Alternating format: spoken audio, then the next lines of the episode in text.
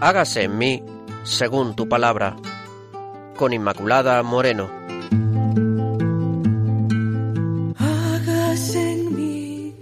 Bienvenidos, queridos oyentes de Radio María, al programa Hágase en mí según tu palabra. Deseamos que este programa les ayude a conocer más la palabra y sobre todo a vivirla, porque es la palabra de nuestro Señor. Voy a recordarles los que formamos parte de este programa. Tenemos en primer lugar a Marisa López, también colabora con nosotros el Padre Carlos desde Burgos. Nos va a dar esa aportación siempre tan valiosa con su enseñanza espiritual sobre los textos evangélicos. Y ya saben quién les habla, Inmaculada Moreno.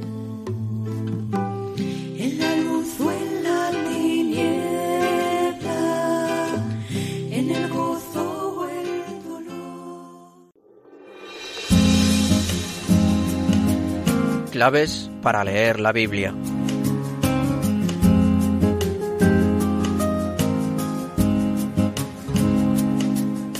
Bien, iniciamos el programa empezando por esas claves para la comprensión de la palabra. La primera es la del canon. Vamos a explicar hoy un poquito lo que significa esto del canon, porque los libros sagrados se llaman también libros canónicos. Ellos son el canon o la regla de la verdad revelada por Dios. Por eso la tradición apostólica ha establecido el canon de la Biblia. Es decir, ha reconocido como inspirados y sagrados aquellos libros no porque fueran largas las investigaciones científicas, que desde luego han sido muy estudiados, sino sobre todo porque bajo la guía del Espíritu Santo, que actúa eh, en esta tradición y en la Iglesia, nos lleva siempre al conocimiento de, de la verdad.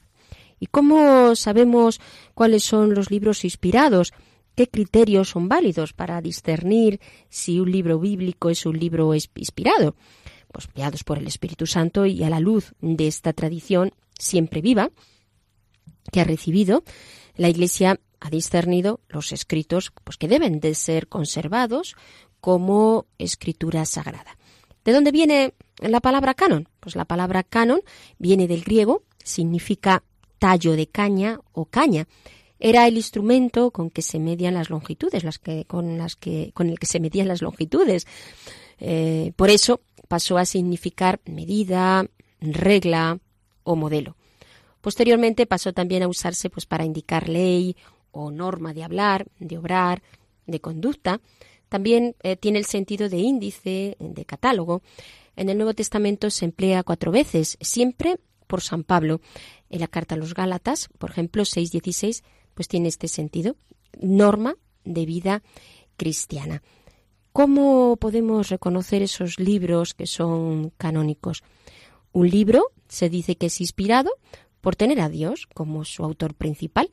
Un libro se llama canónico porque siendo inspirado, la Iglesia, a través del magisterio infalible, lo ha reconocido como tal. Luego, la canonicidad de un libro supone pues su inspiración. Por otra parte, el canon de los libros sagrados es, es regla de fe. ¿Qué es el canon bíblico? Pues el conjunto de todos los escritos que forman la Biblia y que por su origen divino constituyen su regla de fe y de costumbres. Digamos que es el catálogo completo de los escritos inspirados. Por circunstancias históricas, pues eh, la mayoría de los escritos se les denomina protocanónicos porque siempre y en todas las comunidades han sido tenidos como inspirados. Hay otros que se les llama deuterocanónicos porque no siempre y en todas las partes pues fueron incluidos en el canon. La división entre estos eh, libros no significa de ningún modo que se pueda establecer una diferencia de dignidad o de autoridad, sino que todos se les considera de la misma manera. Eh, la Biblia siempre ha sido considerada como norma de fe y de vida para los cristianos y por ello también muy pronto se va a denominar canon pues a todo ese conjunto de libros que son libros siempre inspirados.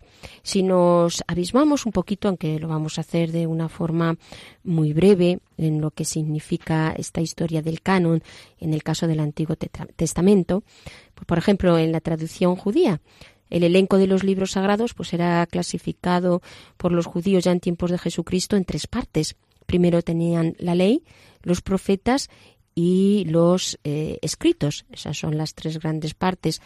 También consta que en el siglo VIII el rey Ezequías, hacia el año 700, mandó reunir un cierto número de todos los proverbios de Salomón y ordenó que se cantaran en el templo como los salmos de David. Y en el siglo V, Nemías construyó una biblioteca y en ella colocó el libro de los reyes, los profetas, eh, también las cartas de los reyes sobre las ofrendas. En fin, la redacción definitiva de la Torá tiene lugar en tiempos de Esdras, mientras que la segunda colección de los profetas pues estaba ya completa hacia el año 180 antes de Cristo, momentos en los que se redacta ya el libro del eclesiástico. Luego, haciendo referencia a esa cuestión de algunos libros que se les considera deuterocanónicos, pues porque no todo el mundo siempre los ha reconocido como inspirados, estos libros del Antiguo Testamento son Tobías, Judith, Sabiduría, Baruch, Eclesiástico, 1 y 2 Macabeos, y también algunos fragmentos del libro de Esther, del capítulo 10, 4, del capítulo 16, versículo 24, del libro de Daniel, del capítulo 3, del 24 al 90, y del capítulo 13 eh, del, al 14. Entonces todos estos escritos fueron reconocidos como sagrados del, siglo II antes de, Cristo, pero sí es verdad pues que tienen digamos, esta es la, la, diferencia, si se puede hablar así de una diferencia entre lo que significa un libro deuterocanónico y un libro protocanónico, aunque siempre, ya digo, que todos ellos tienen el mismo mm, valor. Por otra parte, también vemos como la fijación definitiva del canon del Antiguo Testamento pues aparece ya en el siglo IV con la declaración del Concilio Regional de Hipona en el año 393, en el que intervino el propio San Agustín. Posteriormente, el canon de los libros inspirados consta en la declaración del Concilio Ecuménico de Florencia en el 1441 y en la definición infalible del Concilio Ecuménico de Trento, que fue en el 1546. Esto respecto a los libros del Antiguo Testamento.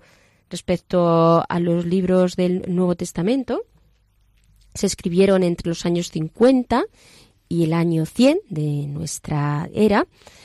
Eh, respecto a, cómo a partir de la muerte de, San Juan, pues ya no hay libros inspirados o, canónicos en el siglo I, nos ofrece pues estas enseñanzas magisteriales sobre el carácter sagrado de todos los libros del Nuevo, del Nuevo Testamento. Además, los testimonios históricos muestran que entre finales del siglo I y finales del siglo II pues se hizo paulatinamente la selección del catálogo y de los libros inspirados. En la segunda mitad del siglo II pues se llegan a formar pues un corpus de cuatro evangelios y de al menos unas diez cartas, ¿no? los demás escritos del canon del Nuevo Testamento. Eh, también tenemos aquí como este está el famoso canon de Muratori, que fue de finales del siglo II y descubierto en el año 1740, muy importante también en la, en la comprensión de cómo se ha realizado toda esta formación del canon. Visto, por tanto, lo que es el canon o definición de canon en segundo lugar, un, poco hemos visto también lo que es la historia del canon, tanto del Antiguo Testamento como del Nuevo Testamento, explico un poquito cuáles son esos criterios católicos para reconocer un libro como, como inspirado. Son tres criterios que han guiado a la Iglesia para reconocer cuáles son los escritos inspirados del Nuevo Testamento. Primero, el origen apostólico de, ese libro. El criterio del origen apostólico es fundamental. El segundo criterio es la ortodoxia, que realmente estén en consonancia con lo que es el sentir de, la Iglesia y de los primeros siglos. En conformidad, por lo tanto, tienen que estar estos escritos con Cristo, con su vida y con su auténtico anuncio. Y en tercer lugar también el criterio de catolicidad en cuanto que las iglesias considerasen inspirados esos libros, que fueran realmente aquellos que testimonian su uso litúrgico y así son considerados como, como canónicos. No todos los libros que aparecieron son considerados canónicos, por eso luego están lo que son los libros apócrifos, que se excluyen de las listas oficiales y son pues todos aquellos escritos que no se consideraban como inspirados por no cumplir alguno de los criterios de los que hemos hablado anteriormente. Es decir, se llama apócrifo a un libro de autor desconocido que tiene una cierta afinidad con los libros sagrados en el argumento, en el título, pero al que la Iglesia Universal pues, no ha reconocido esa autoridad canónica y que no es inspirado. Tienen un cierto valor porque pueden mostrar ideas religiosas y morales más o menos difundidas en tiempos cercanos a Jesucristo o porque recogen datos de la tradición, que no se encuentran en los evangelios, por ejemplo, por los nombres de los padres de la Virgen o su presentación en el templo. Pero en todo caso, ya digo que no son reconocidos dentro de la lista de inspirados. En conclusión, una vez que hemos visto lo que es el canon, según eh, algunos rasgos sobre la historia del canon, los criterios para reconocer un libro como inspirado, criterios católicos, lo que es un libro inspirado frente a un libro apócrifo, y concluimos, por lo tanto, que el Espíritu Santo asiste a la Iglesia, la lleva a reconocer los libros inspirados por Dios, porque el único criterio válido, universal, claro e infalible es la revelación divina, conservada en la tradición viva de la Iglesia y propuesta infaliblemente también por el Magisterio. Es un criterio universal, porque es aplicable a todos y a cada uno de los libros y es un criterio infalible pues por apoyarse en esta infabilidad de la, de la Iglesia. Es un criterio claro, ya que todos los hombres para cuya salvación han sido escritos los libros sagrados pueden conocer sin ningún género de dudas pues que libros forman la, la Biblia. Dice Deiverbun en el punto 21, juntamente con la sagrada tradición, la Iglesia ha tenido siempre y sigue teniendo las sagradas escrituras como reglas supremas de fe. Por tanto, los eh, escritos eh, canónicos son los que han sido inspirados por el Espíritu Santo y por lo tanto también los que siempre son referencia para todo cristiano porque tienen ese valor salvífico y teológico específico que les diferencia de cualquier otro libro de la antigüedad.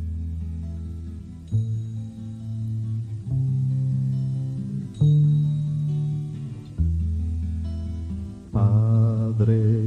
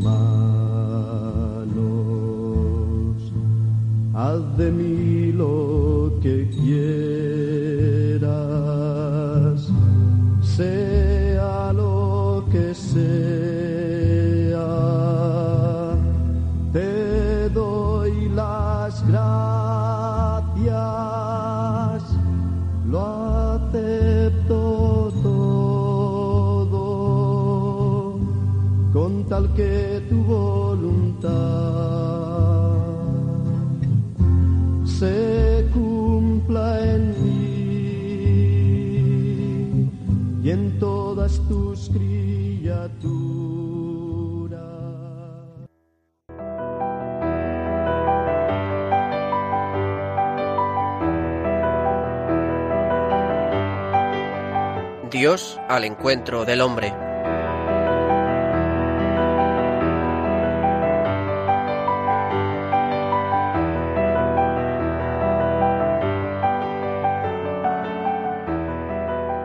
Y vamos a escuchar eh, el texto de hoy, que es del Génesis, del capítulo 22, porque centrándonos también en Abraham, como lo llevamos haciendo en programas anteriores, vamos a ir viendo cómo esa fe que Dios le dio, él eh, hizo con su fidelidad y por supuesto por la acción de Dios que fuera creciendo en esa entrega hasta el punto de eh, estar dispuesto a sacrificar lo más importante para él, que era su hijo Isaac. Marisa nos va a leer la palabra. Escuchamos. Dios quiso probar a Abraham. Le llamó, Abraham, Abraham. Este respondió, respondió, aquí estoy. Y Dios le dijo, Toma ahora a tu hijo, al que tanto amas, Isaac, y ofrécemelo en el, en holocausto.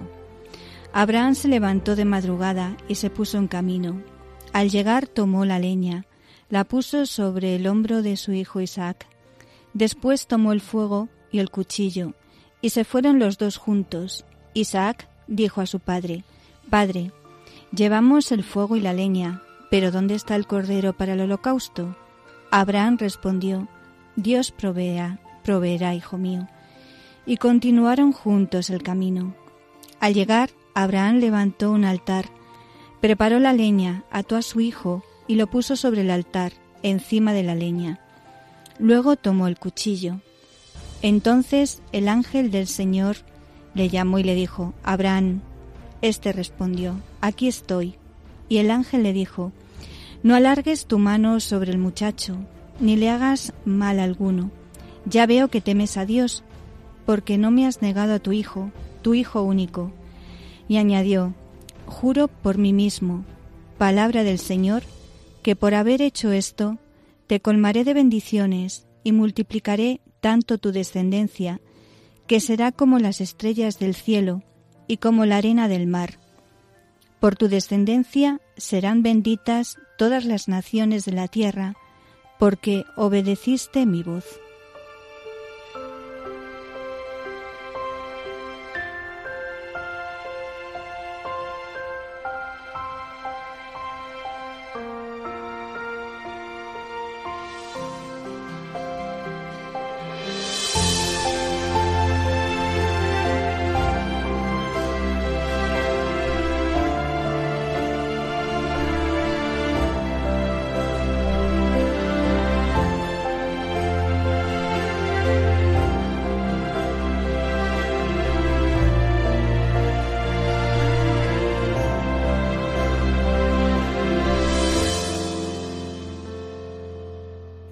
Vamos a pasar a esa parte del programa donde el padre Carlos desde Burgos nos explica la palabra y lo hace pues, desentrañando este sentido espiritual.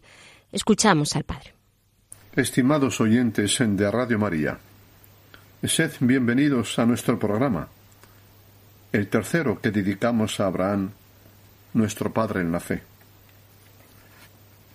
En nuestro último encuentro os anuncié que hoy hablaríamos de un episodio de la vida de Abraham que suele causar escándalo y hasta rechazo de Dios, pero que es muy jugoso e iluminador cuando se nos da comprenderlo, el conocido como sacrificio de Isaac.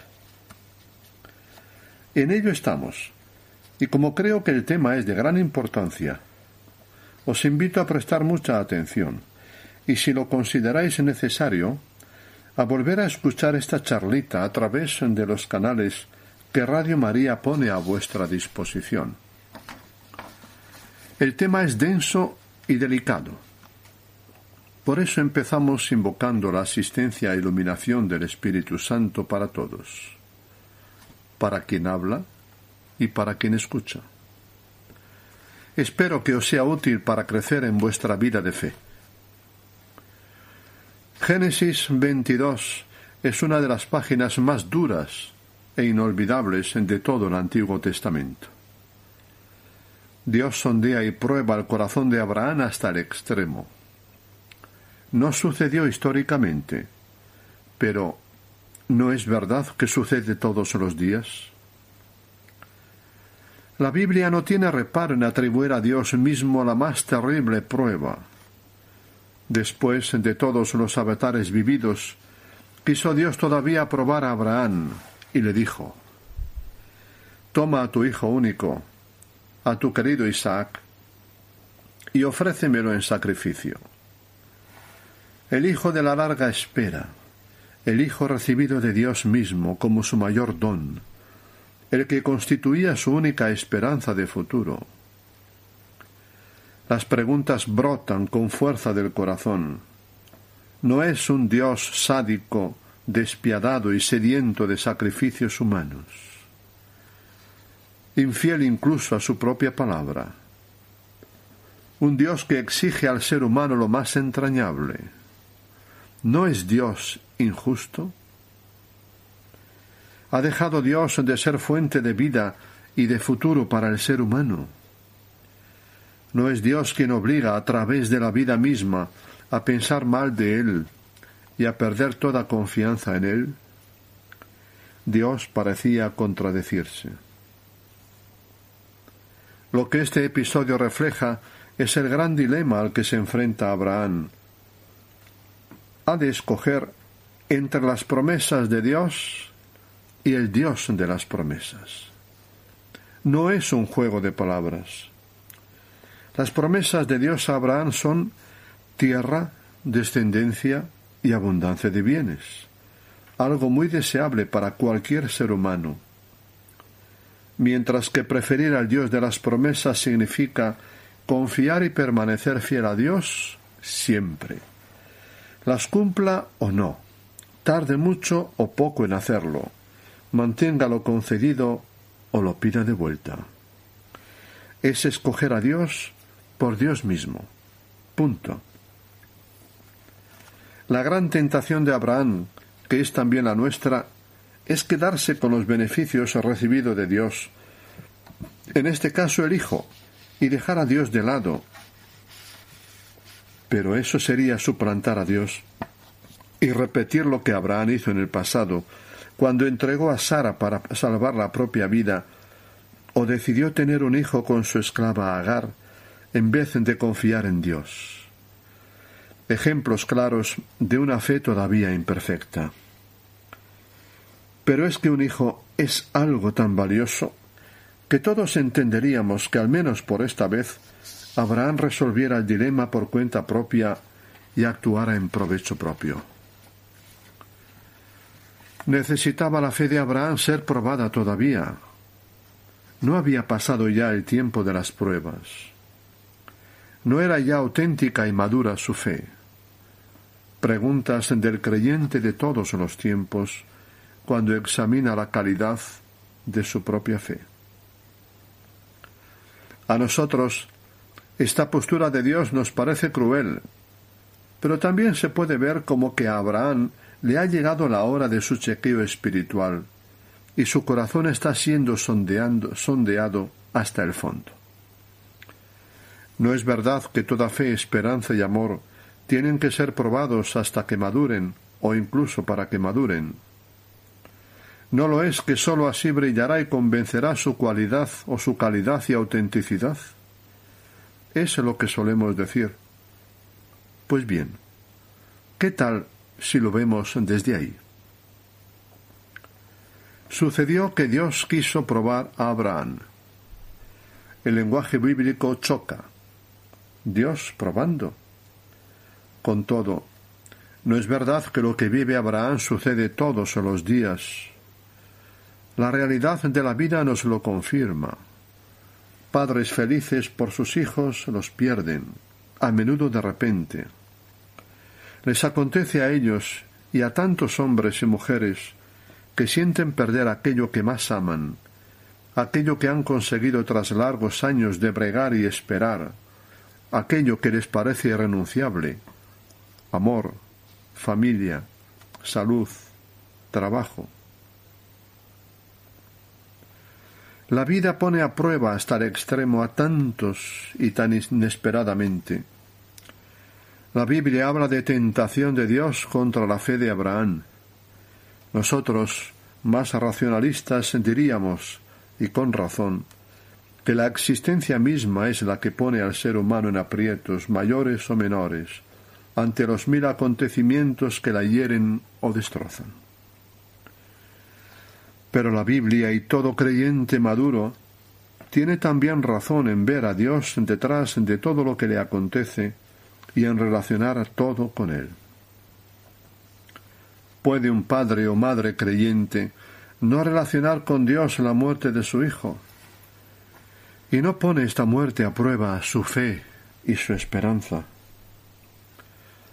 Nadie sabe a sus veinte años cuando ha emprendido un determinado camino lo que le espera en la vida. Pero a sus sesenta u ochenta años, todo hombre o mujer, al mirar retrospectivamente su existencia, dice Me han ocurrido tantas cosas no imaginadas ni esperadas. Si uno es creyente madurado, se expresará como aquel abuelo. Pedí a Dios muchas cosas. Unas me las concedió, otras no. Pero también en estas él tenía razón. O como aquella abuela.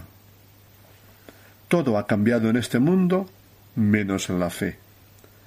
Creyente o no, todo ser humano vive un itinerario, a menudo a la intemperie, donde se acrisolan su fe y su esperanza. Génesis 22 es una página escandalosa para muchos. ¿Cómo no pensar lo peor de este Dios? O es cruel o no existe. En cualquier caso, no merece mi fe. Hubo israelitas, especialmente en los siglos VI y V antes de Cristo, que sentían tener todas las razones para perder, la fe en Dios para siempre. Y los ha habido también, especialmente tras el holocausto judío durante la Segunda Guerra Mundial. Impresionante las palabras que el personaje judío de una novela dirige a Dios. Señor, estás poniendo todo de tu parte para que deje de creer en ti. Para ellos, precisamente, escribió el autor esta página de Génesis 22. La creó para sus compatriotas del siglo VI y V a.C., tentados de pensar lo peor de su Dios en el dramático momento histórico que estaban viviendo y de abandonarlo, como tantos hombres y mujeres de todos los tiempos presenta a Abraham ante una prueba extrema, como la de ellos, que habían perdido todo, la capital, el templo de Jerusalén, tantos hijos muertos o deportados, el exilio de Babilonia, la dispersión por el mundo, con verdadero peligro incluso de desaparecer como pueblo. Dios los había dejado con la soga al cuello y sin visos de futuro se podía seguir confiando en Yahvé. El relato es magistral. Abraham comienza por prestarse a escuchar la palabra de su Dios. Aquí me tienes. Es pura disponibilidad receptiva. ¿Qué querrá decirle Dios? Una vez oída la inesperada y estremecedora petición, deja entrever entre líneas el conflicto entre su amor paterno y la fe en su Dios es el misterio desconcertante que se esconde tras las grandes pruebas de la vida. Abraham responde a Dios con el silencio, silencio del que la acoge. Sin dudar ni tardar, al día siguiente, Abraham madrugó, tomó consigo a su hijo Isaac y se puso en camino. Pasos reales, signos de su fe íntegra, pero no fanática de nuevo peregrino, desinstalado de sus seguridades, desposeído de lo más querido de su corazón, dispuesto a recorrer el camino inescrutable de Dios. De nuevo en marcha. Abraham sabe de caminos, pero esta vez, tras buscar a veces caminos suyos sin fiarse de Dios, ahora parece haber madurado en su fe y recorre en total tiniebla los caminos de Dios tres días de largo caminar, en denso silencio, con un inexpresable nudo en su corazón. Cuando el misterio desborda, no hay nada que decir, nada incluso que pensar. Silencio interrumpido tan solo una vez por una incómoda pero lógica pregunta de su hijo. Padre, tenemos el fuego y la leña, pero ¿dónde está el cordero para el holocausto? Abraham se vade como puede. Imposible decirle la verdad y lo que se cuece por su interior. Siguieron caminando ambos, de nuevo en espeso silencio y oscuridad en el corazón, como tantos silencios penosos en la vida de muchos seres humanos. Tan solo una secreta luz interior y una inapagable esperanza en el desconcertante Dios le guían en su penoso caminar. Dios proveerá. Es fiel, me dio su palabra, no me fallará. Por caminos que sólo Él sabe cumplirá su promesa. No es un Dios de vida. Abraham no sabe que Dios no busca el sacrificio de su hijo, sino probar y acrisolar su fe. El autor, narrando con dramatismo creciente, nos hace llegar al momento más cruento. Construyó el altar, ató a su hijo, lo puso sobre el ara y tomó el cuchillo para inmolarlo. Abraham deja transparecer hasta el final la calidad de su fe. Por la fe sabe cosas que sólo el creyente sabe, que todo lo debe a su Dios, también su Hijo único, que éste le sigue perteneciendo a Dios más que a él mismo, que si todo es recibido, no tiene derecho a, lo recibido, que también ahora en su vejez debe vivir de la palabra de Dios más que de sus propios intereses y deseos. El autor describió la leyenda de Génesis 22 para que cada lector se revuelva de rebeldía irada contra Dios en su interior.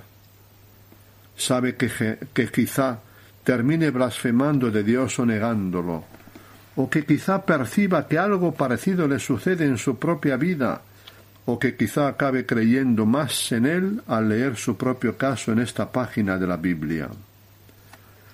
No hay en la vida de todo creyente momentos en que hay que creer en Dios a pesar de Dios. Estaba loco para fiarse tanto de Dios, dijo alguien al leer este pasaje. En la prueba fue hallado fiel, escribió un judío creyente hacia el año 200 antes de Cristo. En el momento crítico se escucha de nuevo la voz de Dios y un nuevo heme aquí de Abraham, una vez más abierto a lo que venga de él. Dios ha visto lo que hay en el corazón y se deja en su corazón y se deja y se deja ver por él. Ahora he visto que te fías de mí y me tomas en serio, por no haberte reservado tu hijo, tu hijo único. Te bendeciré te multiplicaré como las estrellas del cielo y como la arena de la playa. El Dios que no evita pruebas y oscuridades al creyente se vuelve a hacer, se vuelve a hacer luz para él. Dios se muestra desconcertante, pero es de fiar. Este es el mensaje principal de Génesis 22 el Dios insondable e incomprensible se vuelve luminoso y radiante para quien ha perseverado en la fe confiada durante la travesía del túnel. El Dios tiniebla total se le vuelve presencia luminosa y palabra de promesa renovada. Dios corresponde a la fe confiada de Abraham, renovándole su propia confianza y las bendiciones del principio. Abraham es un ser humano de la mejor pasta espiritual y Dios puede contar con él. Dios no quiere sacrificios humanos, pero pone a prueba la fe de los suyos, a veces hasta el extremo. Abraham ha madurado en su fe y es confirmado como padre de los creyentes.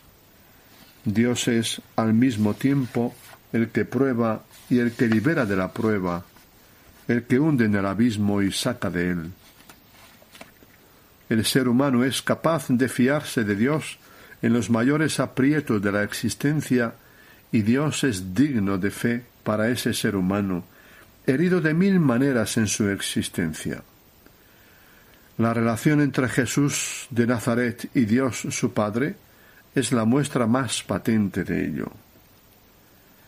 Génesis 22 suscita admiración en unos y rechazo en otros. ¿Cuándo y a quién se puede decir que Dios tienta o prueba a los humanos con sufrimientos que hieren sus entrañas? Génesis 22 choca y levanta ampollas. Con todo refleja una doble verdad básica de la condición y vida humanas.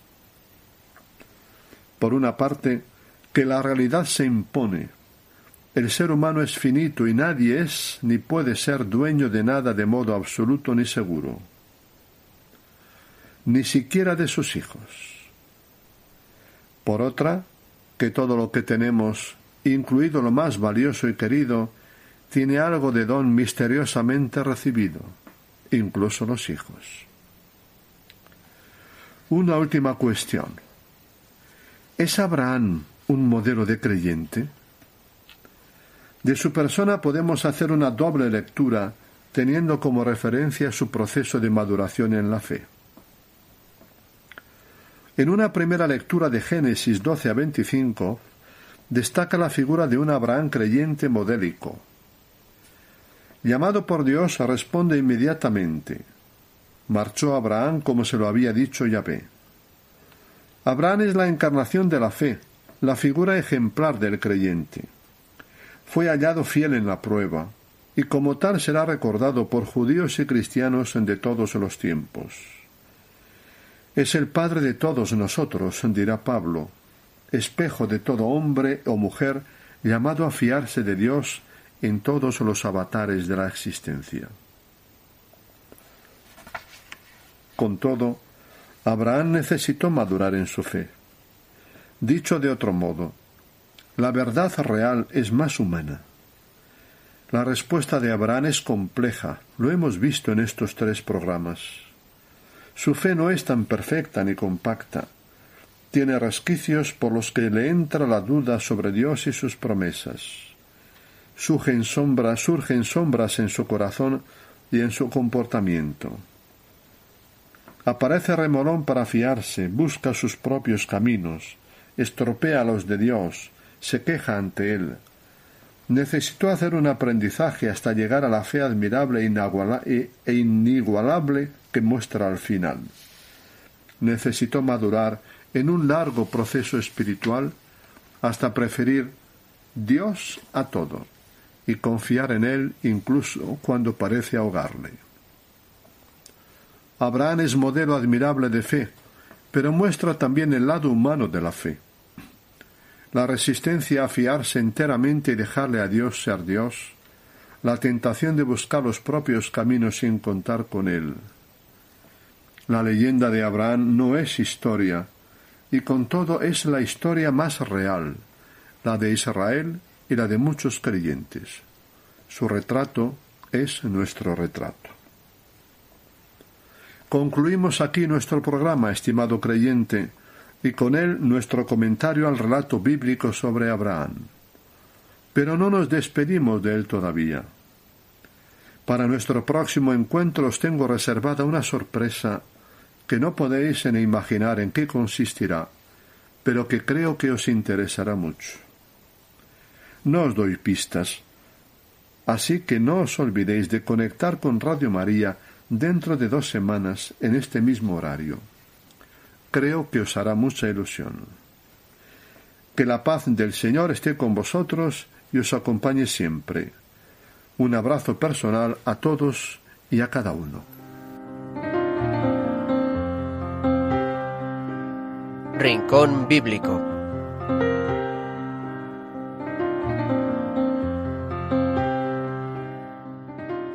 Una vez, queridos oyentes, que hemos escuchado el sentido del texto de hoy, pues vamos a pasar, como ya saben, a ese rincón bíblico, a la luz de los textos que hemos estado escuchando y tal como el Espíritu Santo pues nos ha ido guiando a lo largo del programa, porque Él es el que nos guía también, por supuesto, a nosotros que queremos ser instrumentos para todos ustedes. Vamos entonces a escuchar a Marisa, que nos trae hoy este pequeño rincón bíblico y que nos va a ayudar también para iluminar la palabra. Pues hoy traemos un testimonio fuerte porque, bueno, pues Abraham nos ha narrado el texto del sacrificio de Isaac, pero cuántos mártires y cuántas personas de ahora, sobre todo los, eh, los cristianos perseguidos, se están ofreciendo y sacrificando por los demás, pues vamos a oír un, testimonio de Akas Basir. Dice así, el joven de 20 años era un guardia de seguridad voluntario que vigilaba la puerta de la iglesia de San Juan en el distrito de Lahore. Cuando un hombre sospechoso quiso entrar en el templo, habían llegado noticias de un atentado con bomba en una iglesia cercana. Akas y otros compañeros que vigilaban la entrada estaban en alerta. Con la determinación de evitar cualquier ataque durante la celebración de la Eucaristía, Acas se levantó contra el sospechoso, consiguió evitar con su vida que la explosión del chaleco bomba del terrorista suicida afectase a la gente que se congregaba en la iglesia. Basir, el padre de Acas, cuenta su historia. Dice, mi hijo conocía el sacrificio que estaba haciendo. Él dio su vida para salvar a cientos, incluso miles de personas que estaban en la misa aquella mañana.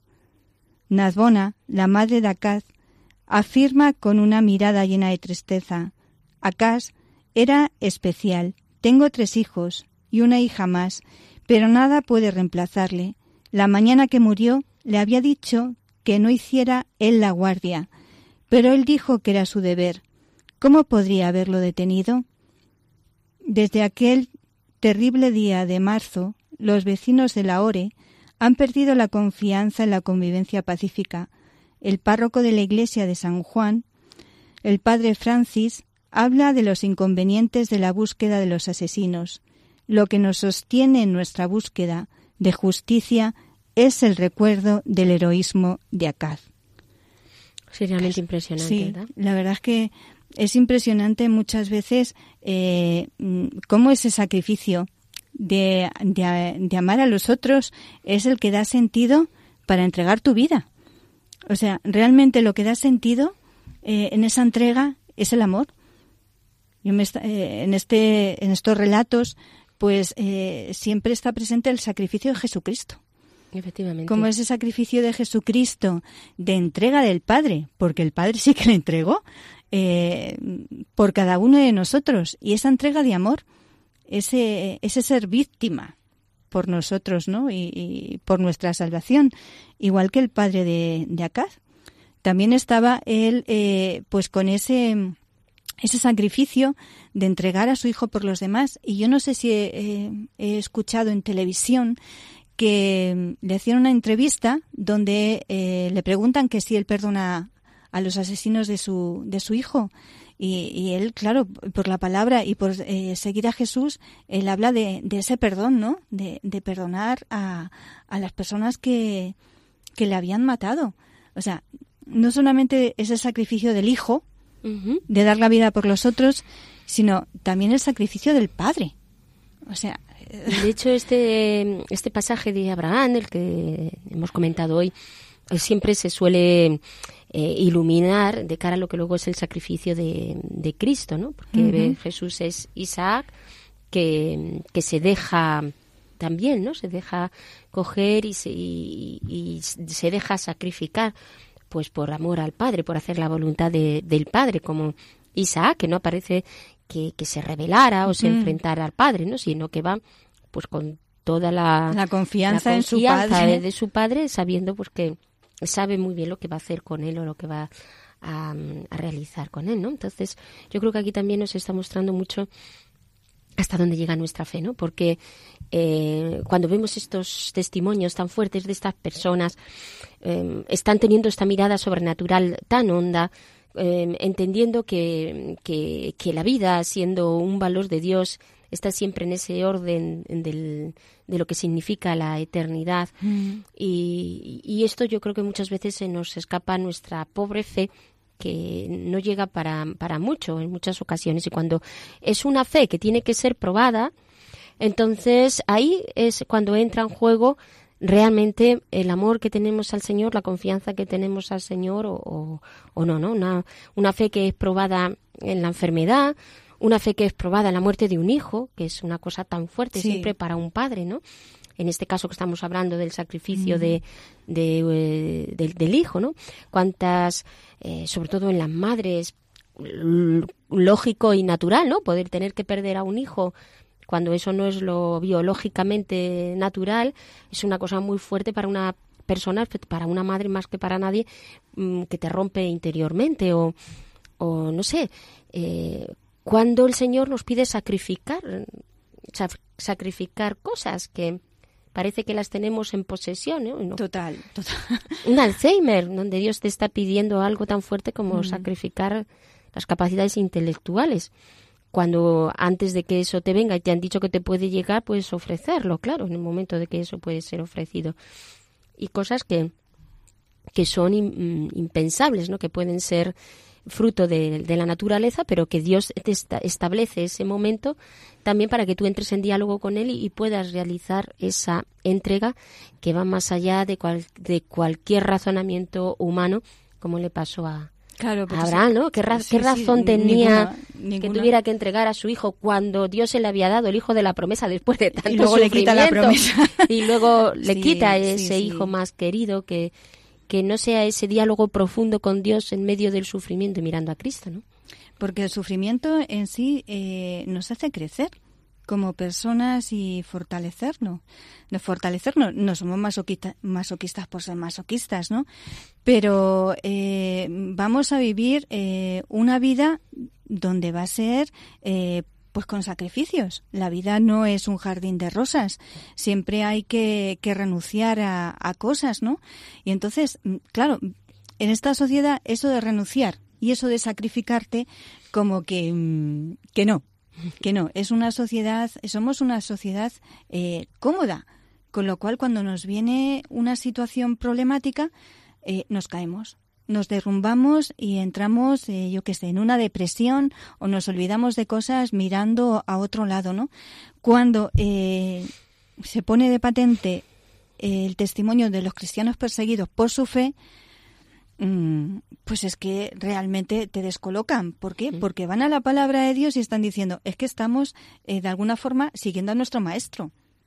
Estamos siguiendo a nuestro maestro que, que, es lo que nos está diciendo la palabra, pero no por masoquismo, sino por amor realmente. Y porque nuestra fe firme, si somos eh, cristianos auténticos, se tiene que ir fortaleciendo y acrisolando y sobre todo yo creo que aquí también necesitamos pues confiar en el Señor, ¿no? Porque muchas veces sí que deseamos y que deseamos seguirle y, y, sin embargo sí que es posible que nos venga bueno, Dios mío, pues cuando a mí me venga una situación así, yo me voy a desmoronar, ¿no? No, no, no voy a mm. saber responder, no voy a poder responder.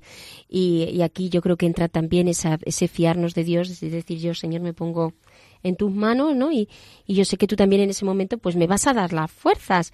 Cuando yo quiero, quiero realmente serte fiel, mm. sabiendo yo de mi propia fragilidad, que me vas a dar la fuerza pues para que en ese momento. Además yo creo que aquí en el capítulo del 22 del Génesis se puede hacer como una doble interpretación, la interpretación en cuanto que el Señor en un momento determinado nos pide sacrificar, pero en realidad Abraham no le pidió sacrificar a su hijo, sino que en realidad lo que quería era purificarle, ¿no? Que eso también puede ser, también que nos que, el Señor nos lleve por ese por ese camino, ¿no? Que muchas veces eh, tengamos que ofrecer algo, entregárselo, y luego esa entrega, no es que sea una entrega que vaya, digamos, a, a, a, tomar, sino que lo que lo que hace es que en esa entrega se purifica lo que nosotros somos, o se purifica una capacidad, o se purifica mm. un talento, o en fin, tantas cosas, ¿no? Que tenemos en muchas ocasiones ahí como muy muy arraigadas y muy agarradas y entonces Dios lo que quiere es que le sacrifiquemos. Pero, sí, pero eso es lo que pasa, que nos entra la duda. La duda es, eh, ¿me lo va a quitar? Claro. Me lo va a quitar, nos entran los miedos, eh, por ese sentido a veces, eh, o de posesión, que esto es mío, o ese sentido de miedo de decir, bueno, ahora me va a poner así un sufrimiento y una cruz de estas que no... En el fondo es que queremos gobernar y llevar las riendas de nuestra propia vida, ¿no? Y no dejamos a Dios eh, ser Dios con sus cosas. Porque en el fondo, si Él nos da talentos, si nos da eh, un trabajo, si nos da la vida, si nos da eh, ponernos a hablar en la radio, por ejemplo, o hacer un apostolado, es que es suyo y nos lo está dando, ¿no? O un hijo a una madre. Muchas veces la madre, las madres cuando los hijos son posesión mía, ¿no? Y hay alguna circunstancia de alguna muerte o cualquier cosa, es como eh, se agarran, ¿no? De decir, no, no, es que esto también te lo presta el Señor, te lo da el Señor para que tú eh, vayas cuidando o para que tú eh, lo vayas formando, ¿no? Pero mm, no entendemos que eso es de Dios, y nosotros eh, nos entra la duda, nos entran los miedos y nos agarramos, ¿no? Son como nuestros, son nuestros reinos y claro, el Señor nos tiene que purificar, como tú decías antes, te purifica para a lo mejor eh, que lo disfrutes o lo vivas conforme a como Dios quiere que lo vivas. Efectivamente, ¿no? entonces yo creo que también cuando vamos entregando todas estas cosas es cuando realmente hay bendición en nuestra vida espiritual, porque yo creo que la vida espiritual también es un proceso de entrega donde cada vez vamos entregando. Cuando hay ese periodo tan, tan hermoso, pero difícil, desde luego no cabe duda, que es el periodo de la vejez, cuando uno va envejeciendo, entonces cuando vas envejeciendo, como que se te va pidiendo, pues entregar muchas cosas. Eh, un cuerpo que ya no es hermoso, sino que eh, no solamente no es hermoso, sino que además tiene va teniendo muchas dificultades para poder eh, vivir, que no tiene el vigor de siempre, que, que no tiene la eficacia de siempre y como que en esa etapa que yo creo que es una etapa realmente mm, preciosa, como todas las etapas de la vida. Siempre que, las vivamos desde el Señor, eh, Dios te va pidiendo como hacer una entrega mayor, mm, porque en el fondo te va despojando también en un momento donde estás mucho más cercano a, encontrarte con Él. Y todo eso que a nosotros nos parece entrega en cuanto a que damos algo, eh, son entregas que quedan bendecidas por el Señor y, multiplicadas. Cada cosa que se entrega al Señor, pues es algo que él luego multiplica, o sea, que eh, te bendice de forma sobreabundante. Eh, ¿Por qué? Pues porque es mucho mayor la gracia, es mucho mayor la confianza, por lo tanto hay un crecimiento en la fe y en consecuencia también, pues claro, hay un empuje mayor del Espíritu Santo de cara a lo que es la, entrega a los mm. demás y la vida y la vida espiritual. ¿no? Lo importante que es el sacrificio, yo creo que no es en vano que esté aquí la cuestión del sacrificio en relación con lo que es Abraham, que es el padre el padre de la fe, ¿no? El padre de la fe. Mm, por eso yo creo que mm, tenemos que tener esa mirada sobrenatural para que justamente lo que estás diciendo, eh, en este momento de la vejez donde ya te piden todo, que a veces pensamos que es una, una etapa ineficaz, justamente porque es que ya no nos podemos mover, es que ya no podíamos hacer lo que hacemos antes, es que nos vemos con muchas limitaciones, eh, muchas limitaciones, y entonces en vez de tener esa mirada fe, todavía tenemos esa mirada humana de querer hacer hasta, vamos, como si tuviésemos 20 años y a lo mejor ya tenemos 80 o 90, entonces claro, tenemos que, estar más puesto ahí en más en Dios, porque es esa etapa de fecundidad que a veces nosotros no entendemos, pero que con la mirada de Dios se entiende, ¿no? Se entiende porque ya es la última etapa de entregarle todo.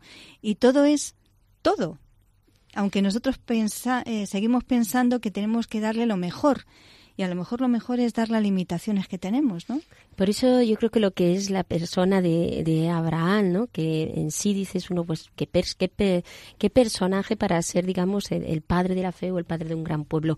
Un hombre anciano, un hombre extranjero, un hombre pues que ya no puede tener hijos, un hombre que en su proceso de fe también vamos viendo que tiene eh, sus cosas, ¿no? Que no es precisamente eh, perfecto, porque en un momento determinado no le importa utilizar a Sara para que pueda para que pueda saldar sus dificultades o para salvarse en el fondo, más que nada. Y entonces estas cosas como que pueden parecernos un poco como Abraham, pues sí, pues sí.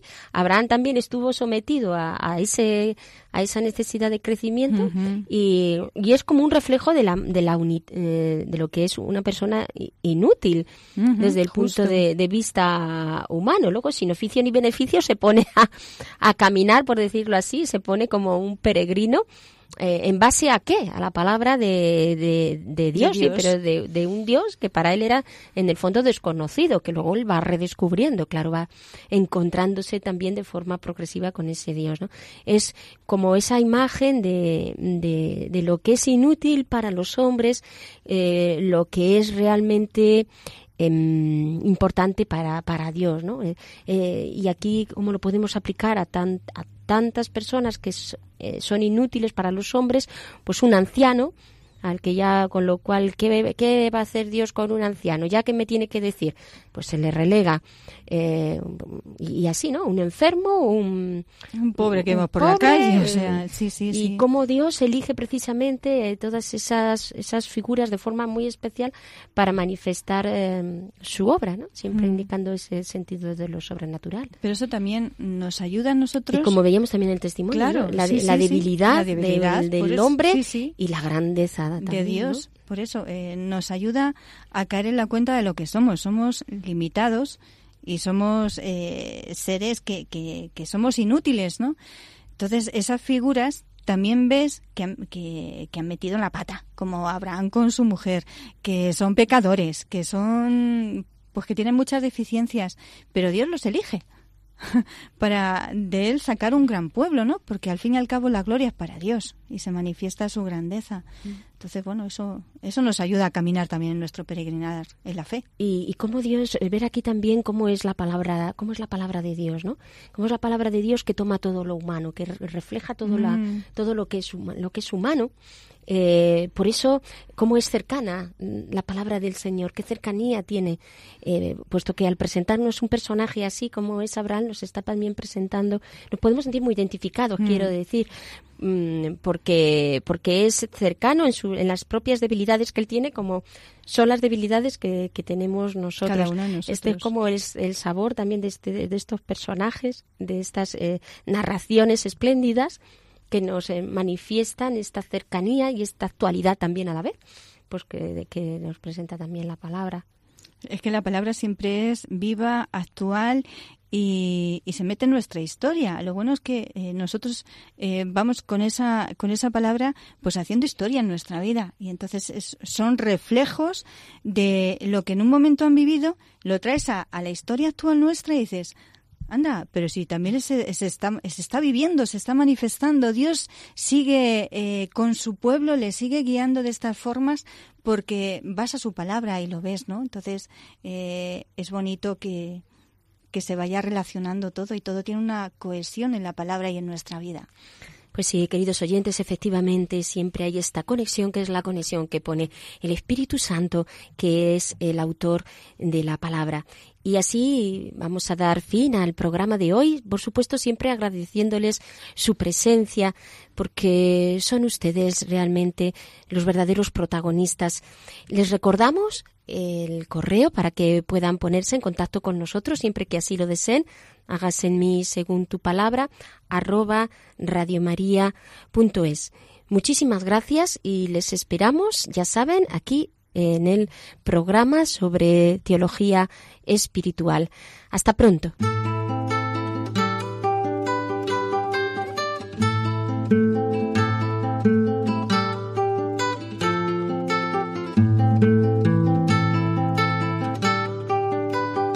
Han escuchado Hágase en mí según tu palabra, con Inmaculada Moreno.